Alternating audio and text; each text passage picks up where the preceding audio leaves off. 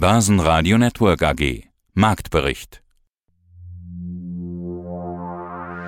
Im Studio Sebastian Leben und vom Derivatetag in Frankfurt Peter Heinrich. Außerdem hören Sie MM Warburg Chefvolkswirt Carsten Klude zur These, dass es etwas besser kommen könnte, als der Markt erwartet. Vorberater Roman Kurewitsch von Torendo zur These, dass es etwas schlechter kommen könnte, als der Markt erwartet. Vormanager Hubertus Clausius zur guten Vorperformance von ganzen plus 45% in diesem Jahr und von der Rüttnauer ER-Fahrt Lloyd Force CEO Achim Platte und Tokentus CEO Oliver Michel. Sie hören Ausschnitte aus Börsenradio-Interviews. Die ausführliche Version der Interviews finden Sie auf börsenradio.de oder in der Börsenradio-App. Die Börsen starten fulminant in die Neuwoche. Allen voran der DAX mit ganzen plus 2,4% auf 13.402 Punkte und der ATX in Wien mit ebenfalls plus 2,4% auf 3.033 Punkte. Der ATX Total Return stieg auf 6.400 Punkte. Offenbar gab es den Anlegern Mut, dass die wichtige Marke von 13.000 Punkten im DAX letzte Woche gehalten wurden und nun viele positive Meldungen aus der Ukraine kommen. Im DAX gab es fast nur Gewinner, ganz vorne Daimler Truck mit plus 5,3%, Mercedes-Benz mit plus 5,2% und Zalando mit plus 5,1%. Verlierer waren einzig Kia Gen mit minus 0,2% und die Telekom mit minus 0,9%.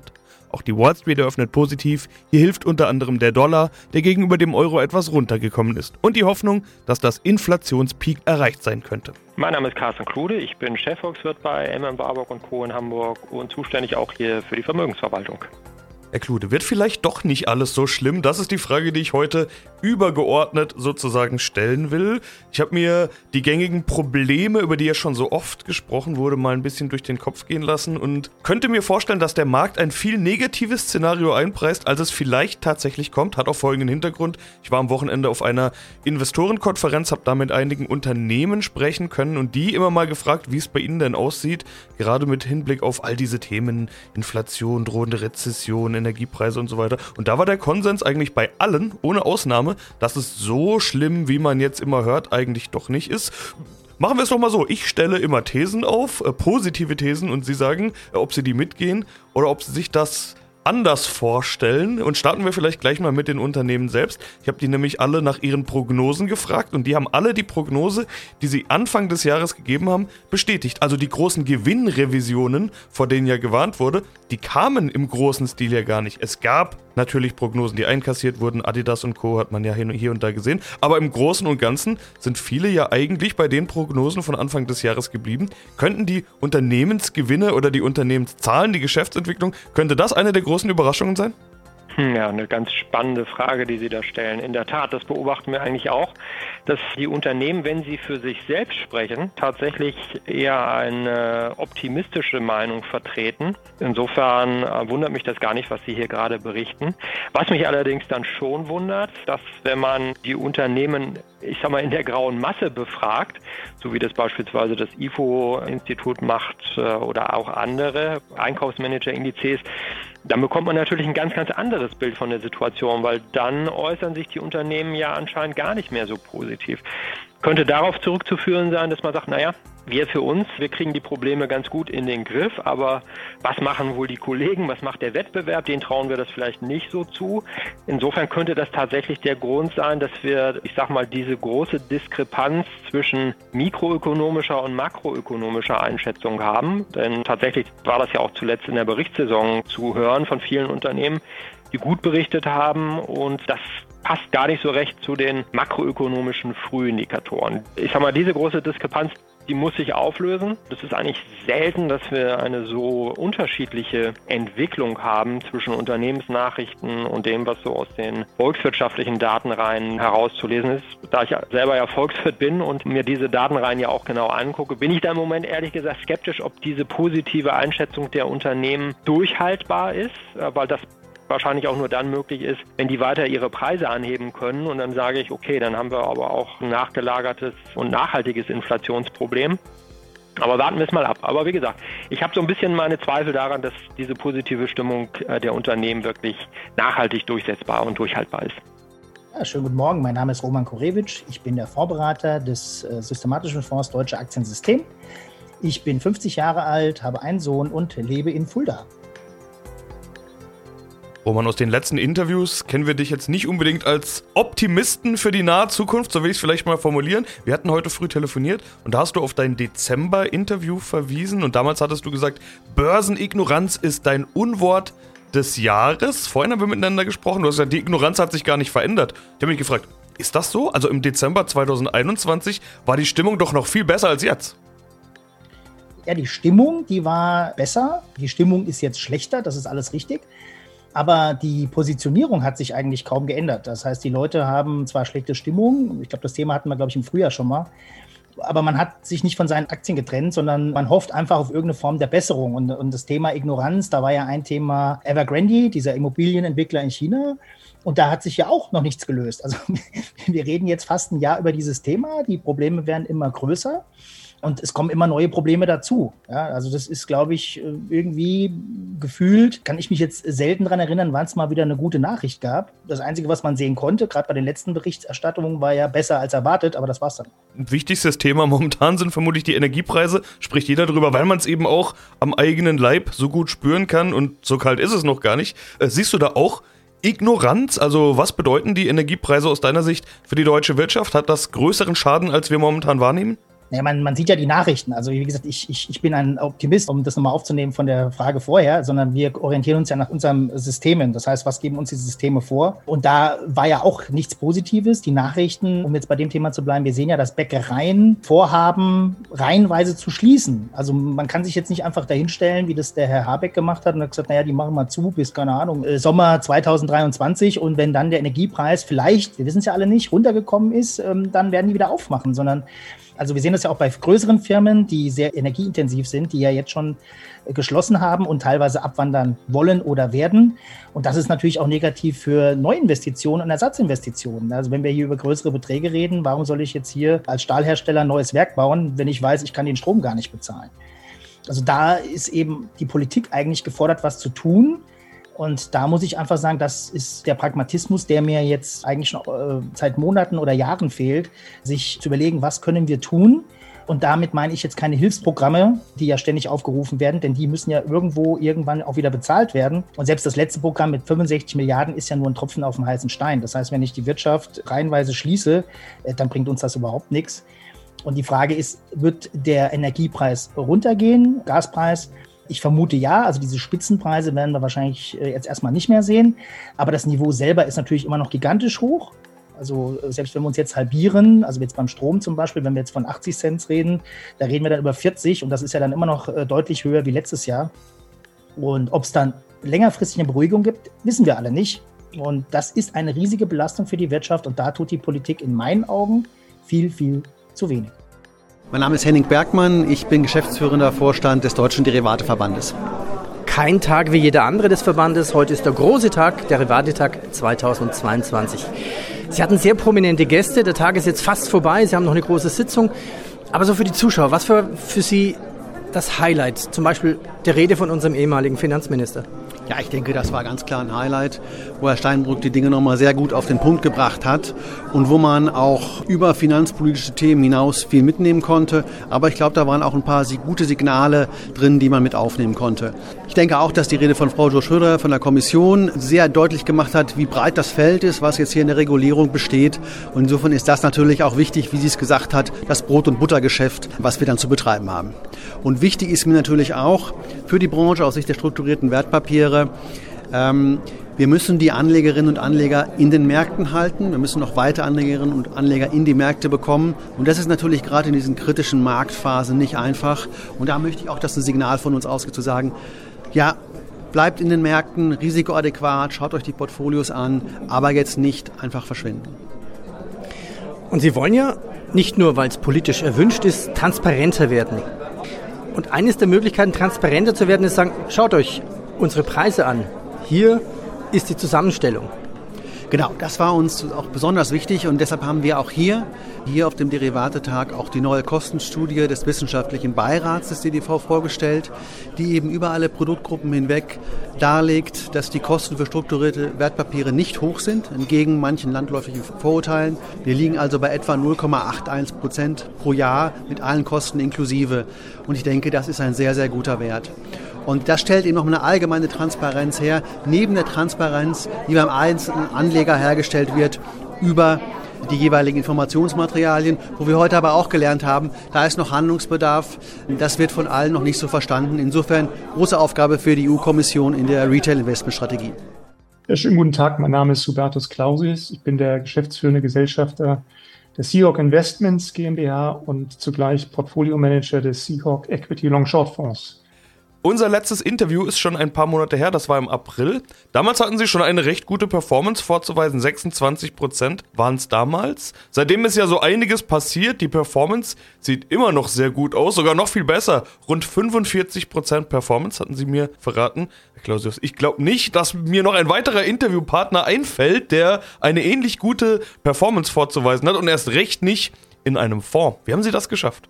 Wir haben ja einen auf die Sektoren Transport und Energie fokussierten Fonds, hatten hier in diesem Jahr speziell im Segment Shipping ein Übergewicht und das ist ein sehr heterogenes Segment, was komplett gegenläufig auch ist, wenn man sich die Subsektoren anschaut. Also wenn Sie jetzt auf Container schauen oder auf Massengut, Frachter sind die deutlich im Minus aufgrund der schwachen Konjunktur, die wir diesseits und jenseits des Atlantiks haben.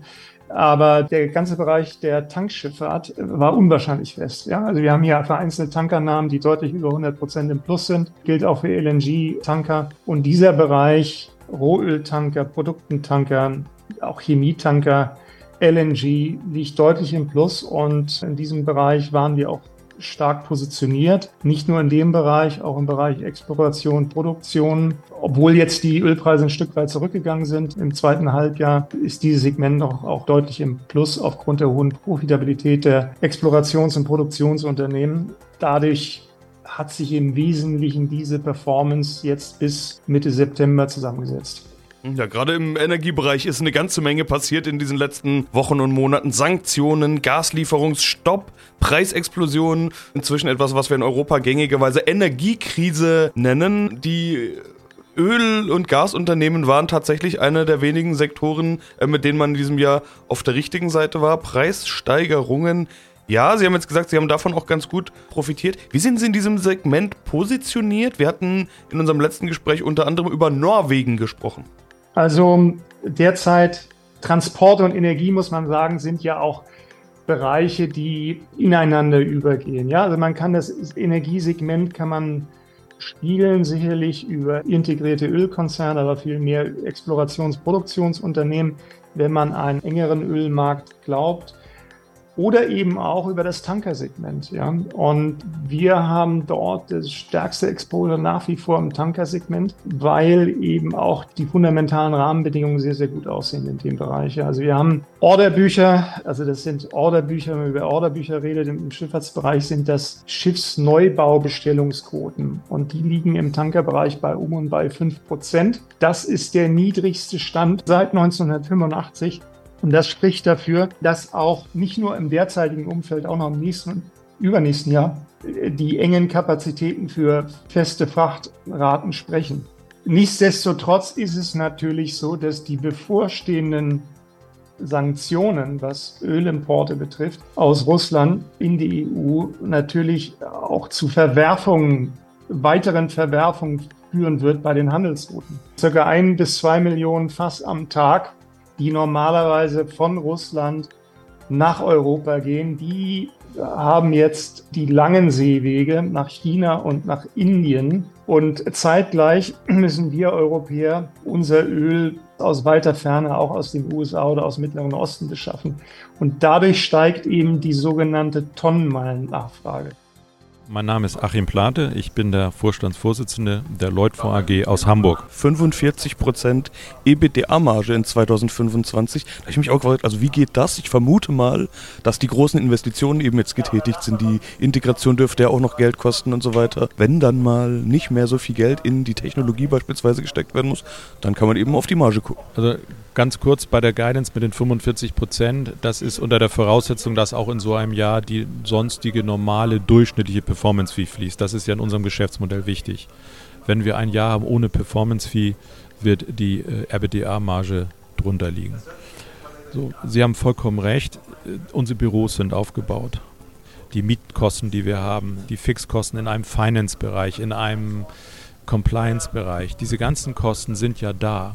Das heißt, je größer wir jetzt werden, dann skalieren diese Kosten im Grunde. Und das ist ein ganz wichtiger Punkt. Dann wachsen wir langsam in diese prognostizierten EBITDA-Margen rein. Und wenn wir von 8 bis 10 Milliarden AOMs sprechen, dann heißt das immerhin, dass wir auch in einer Größenordnung, wenn man sich Analyse- und Analystenreports anguckt, die dort äh, Größenordnung zwischen 80 und 100 Millionen Euro Umsatz sehen. Und auf diesen erhöhten Umsatz verteilen sich natürlich bestimmte Kosten, die wir haben, dann ganz anders. Und das ist ein wesentlicher Treiber für den Anstieg jetzt der Profitabilität. Wer bisher nicht mitspielt, ist die Aktie.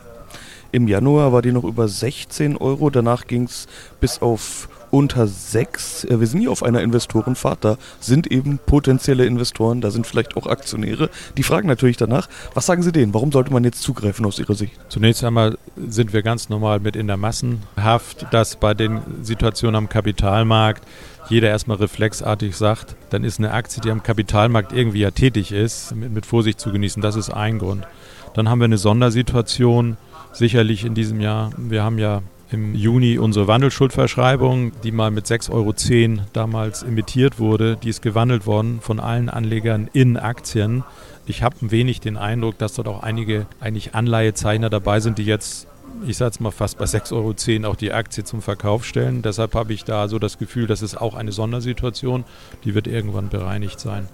Warum ist das jetzt ein guter Zeitpunkt. Jeder, der unsere Aufstellung versteht, was wir dort aufgebaut haben in den Jahren und sagt, irgendwann wird der Kapitalmarkt auch wieder drehen und dann werden die Leute und auch äh, die Performance eine andere Richtung wieder einnehmen. Und damit ist diese Aktie im Moment ein, ein, Kauf, weil dann wird sie eine andere Performance und auch eine andere Ergebnissituation darstellen können.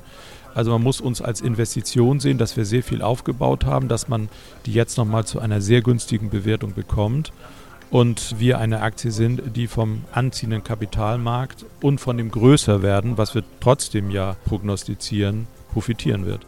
Mein Name ist Oliver Michel und ich bin der Gründer und Vorstand der Tukentus Investment AG. Also, Sie sind als Investor tätig. Auf der Website heißt es We invest in you, you invest in us. We invest in you klingt nach. Ich habe mich dann gefragt, wie habe ich mir das vorzustellen? Eher wie eine Beteiligungsgesellschaft. Bei Ihnen stand jetzt Venture Capital drauf. Auf der anderen Seite Startups, das haben Sie auch betont. Startups sind es nicht mehr, sondern so ein gewisser, ein gewisses Reifegrad, Wachstumsgrad müssen diese Unternehmen schon haben. Wie würden Sie es selbst betiteln? Ist, ist das schon Beteiligungsgesellschaft oder wie ist das zu sehen? Ja, also wir verstehen uns als klassische Beteiligungsgesellschaft. Äh, wir sammeln Geld ein und investieren das in Portfoliounternehmen. We invest in you heißt, wir investieren in Portfoliounternehmen und you invest in us heißt, natürlich muss das Geld, das wir investieren, irgendwo herkommen. Das bedeutet, wir sind auf der Suche nach äh, Leuten, die sagen, ja Mensch, die Blockchain, das ist ein heißes Thema. Das möchte ich nicht verpassen. Ich habe vielleicht schon Telekommunikation und Internet als Welle verpasst. Da baut sich wieder was auf, da muss ich dabei sein, im Idealfall von Anfang an. Den bieten wir die Möglichkeit, über die Börse unsere Aktie zu erwerben. Bitte, wer das tut, äh, sollte dann der Sache auch Zeit geben, sich zu entwickeln. Gut Ding braucht Weil, weil man muss das Geld einsammeln, investieren, der Firma Zeit geben, sich zu entwickeln, bevor man an den Return on Invest denkt, also den Verkauf und den Exit. Das kann durchaus ein paar Jahre dauern. Angelegt sind unsere Investments auf vier bis fünf Jahre. Das heißt, wir erwarten eigentlich so die ersten größeren Return on Invests im Jahr 2025, 2026. Wer also unsere Aktie jetzt kauft und sie nach zwei Monaten wieder schmeißt, der hat das Spiel nicht verstanden und den möchten wir auch nicht in der Aktie haben. Sondern solche Leute, die sagen, bin ich dabei, halte ich, habe das Spiel verstanden und warte auf einen sinnvollen Ausgang. Das heißt, die, die Börsennotierung, die Aktie als Vehikel sozusagen für Sie an das Geld zu kommen, dass Sie dann in die entsprechenden Blockchain-Unternehmen investieren können und für den Anleger auf der anderen Seite als Vehikel, dass er nicht selbst äh, jetzt, wo er gerade verstanden hat, wie die Blockchain funktioniert, dann in die Recherche gehen muss, was mache ich denn jetzt da? Genau so ist es. Also wir haben eine Aktiengesellschaft gegründet, weil die meisten in Deutschland einfach wissen, also die, die an Investments äh, interessiert sind und möglicherweise auch Investments an der Blockchain, wissen, wie man Aktien einer Kapitalgesellschaft über Kapitalerhöhungen zeichnet. Diese Kapitalerhöhungen haben wir gemacht. Wir haben genügend Geld eingesammelt. Wir sind aus einem Grund an die Börse gegangen, um einfach unseren Aktionären eine absolute Transparenz zu bieten.